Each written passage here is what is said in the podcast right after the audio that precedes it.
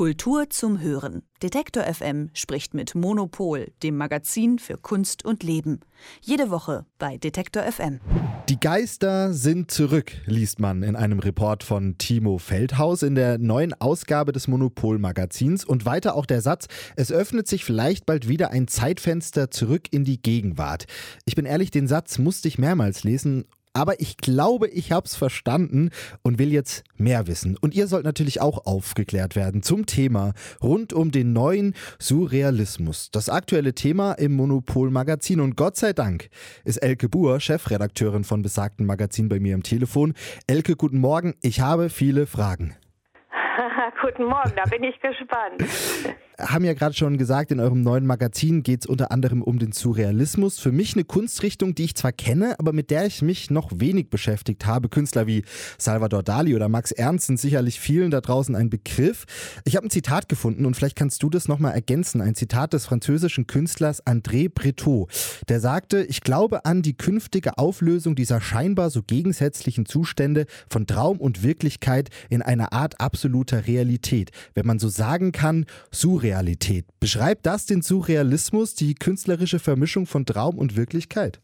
Ja, das beschreibt es bestimmt. Also ähm, es ist auch so, dass wir in äh, unserem Heft den Surrealismus ein bisschen weiter fassen. Also der Surrealismus ist ja ähm, zunächst mal eine historische Avantgarde, die von André Breton unter anderem mitbegründet wurde. Und äh, da ging es eben darum, ähm, unmöglich, also das sozusagen unmögliche Dinge zu malen. Ähm, und was uns aber interessiert, ist auch noch eine frühere Epoche. Das ist der Symbolismus, der praktisch dem äh, der, äh, davor, der davor war. Das war so fin de siècle, also zum Ende des 19. Jahrhunderts, da fing das eigentlich an, dass die Leute so äh, wahnsinnig ähm, imaginativ gemalt haben. Also sie haben so fantastische Welten gemalt und die waren meistens auch sehr düster. Also heute würde man das vielleicht als so ein so Gothic irgendwie be, äh, äh, beschreiben. Ich glaube, dass wir sozusagen heute nach äh, irgendwie 50 Jahren Popkultur das sowieso alles nochmal ganz anders sehen. Gerade diese imaginären Welten, dieses äh, hat, glaube ich, auch was ganz Cooles. Und ähm, es ist halt so, dass sowas wie ähm, so, ein, so ein Ausweg ähm, oder so eine Flucht in das Surreale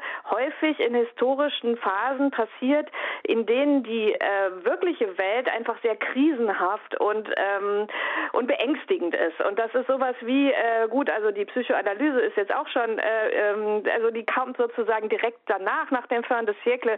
Also es geht darum, was ist das Unbewusste der Gesellschaft und finden wir das Unbewusste in den, diesen fantastischen Bildern Bilder, die die Künstler und Künstlerinnen machen. Und das ist eben unserer These nach heute eigentlich wieder so. Also wir haben heute wieder eine Phase, in der die Kunst plötzlich ganz imaginär wird, in der die Kunst das Unheimliche zeigt und das praktisch das, äh, äh, das Pendant ist äh, zu der Gegenwart, in der die herrschende Ordnung bröckelt.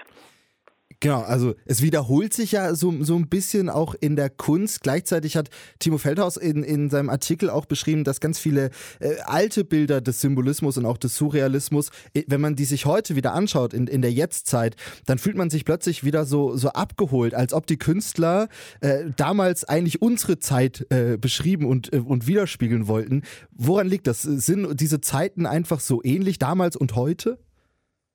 Ja, also man kann halt Parallelen sehen zwischen dem äh, Fin de Siècle und der heutigen Zeit in dem äh, in dem Sinne, als dass äh, die Gesellschaft das Gefühl eines Epochen, Epochenumbruchs hat. Also man hat das Gefühl, dass äh, die die Ordnung bröckelt. Und es ist ja auch so, dass äh, also das Ende des 19. Jahrhunderts war ja eine Zeit, in der äh, die äh, das Absolut äh, der Absolutismus überall, also die Monarchien äh, bröckelt. Man weiß, was danach kam, der Erste Weltkrieg. Also es war wirklich wahnsinnig Umwälzung, die unter anderem auch durch die Industrialisierung, durch die Modernisierung, die plötzlich ganz schnell schnell wurde, ähm, geprägt wurden. Und heute, ähm, also ich glaube, was äh, und heute ist es ja wieder so, wir leben in einer Welt, die von diesem digitalen Umbruch eigentlich mitgerissen wird und wo man gar nicht mehr weiß, wo oben und unten ist.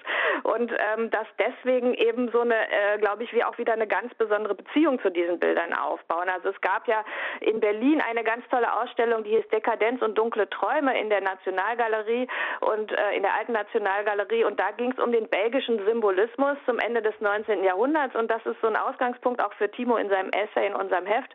Und von da kommt er halt zu so zeitgenössischen Künstler, ähm, KünstlerInnen wie Issy Wood. Also Issy Wood ist eine junge Britin, die äh, ich auch ganz toll finde und die einfach so ganz intensive und auch so unverständliche Bilder malt. Also die sind gegenständlich, also man es ist was zu erkennen, aber man kommt sich vor wie im Albtraum. Und äh, ähm, das ist, es gibt einen, der ein Maler, der noch äh, deutlich bekannter ist, der heißt Viktor Mann. Also der wäre praktisch wie so ein äh, Vor, äh, Vorreiter von diesem neuen Trend. Und äh, da haben wir halt so ein bisschen versucht, das äh, zu zeigen und aufzufächern, was es da alles gibt. Die beiden Interviews habe ich ja tatsächlich gelesen. Du hast sie mir geschickt. Ich kann sie auch sehr weiterempfehlen. Das war wirklich sehr, sehr, sehr spannend. Du hast aber gerade auch schon angesprochen, äh, den belgischen Symbolismus. Ihr schreibt auch äh, speziell von einem Künstler, ein belgischer Künstler, James Ensor, geboren 1860 der Mann der Masken, der Skelette und des Grotesken. Ihr habt seine Biografie aufgegliedert und seine Kunstwerke spiegeln ja diese Biografie schon deutlich wider. Er hatte wahrlich kein leichtes Leben, oder?